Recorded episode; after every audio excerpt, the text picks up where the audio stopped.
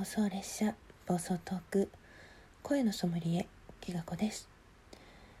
ちょっとね収録の間が空いてしまったんですがまた少しずつ声のソムリエしていきたいと思います。今回テイスティングさせていただくのは白犬ちゃん、まあ、白犬ちゃんね本当は聞き戦なんですけれどもとある事情で声を聞ける機会がありましたのでご本人の確認を確認了承を得てやっていきたいと思います。あまりにね可愛いアイコンなので最初声を聞いた時はおおって思ったんですけど白犬ちゃんもすごくいい声してますよね。低くて落ち着いた声でなんかね岩のような印象を得ました。岩なんていうのかなゴツゴツしている感じ？でも何て言うのかな？苔むしていてところどころこう優しいような。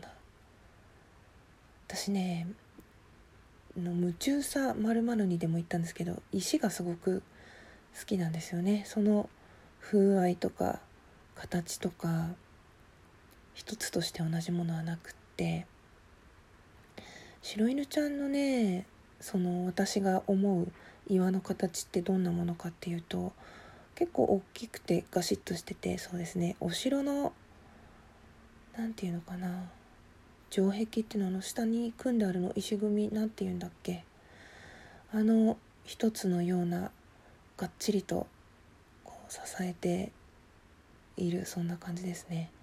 こう結構ね白犬ちゃんって知識が豊富で私がついていけない話題も結構おおって感じで軽やかについていくというか。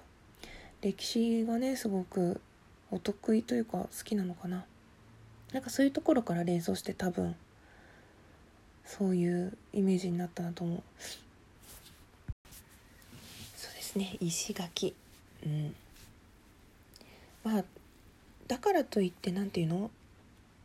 何か一つのパーツではなくて、まあ、そういう風合いというか大きさというかどっしりしたもの何かを支えているような、まあ、すごくね白犬ちゃんが自分の枠とか人の枠で話してる時に来ると安心するっていうか嬉しいんですよね。結構ねフットワークも軽くてあちこちでお会いするのでうんなんかそんなどこにでもいるみたいなそういうイメージもあるのかな。だからこう一人なんだけどたくさんいるみたいなね。そんな感じを印象いましたね。風景としてはそんな感じ。声そのものとしてはそうですね。すごくまあ冒頭でも言いましたけど低めで落ち着いた大人っていう感じの声ですね。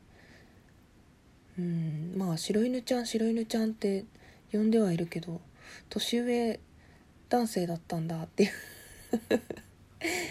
失礼しましたって感じなんですけども今更白犬さんとか変えられないんで白犬ちゃんでいきたいと思いますが、まあ、そうですね。